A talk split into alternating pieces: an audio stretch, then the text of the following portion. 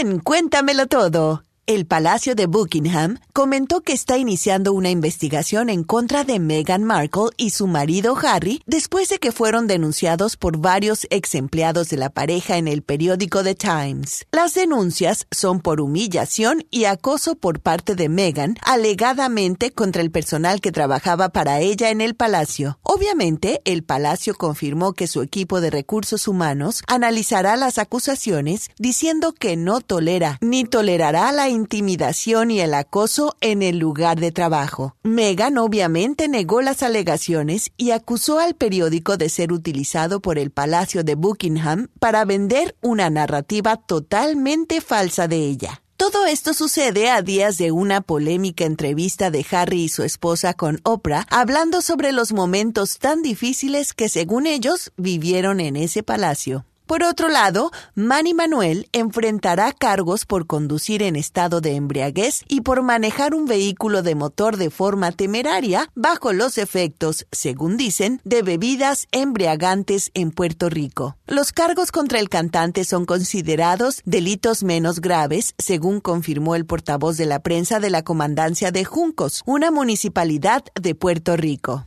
Manny Manuel se vio involucrado en dos accidentes el pasado 24 de diciembre del 2020. El primer choque fue en la madrugada y estaba aparentemente también en estado de embriaguez, y el segundo a las pocas horas después de recibir asistencia médica en un hospital. Estos han sido los breves del mundo de la farándula de Cuéntamelo Todo.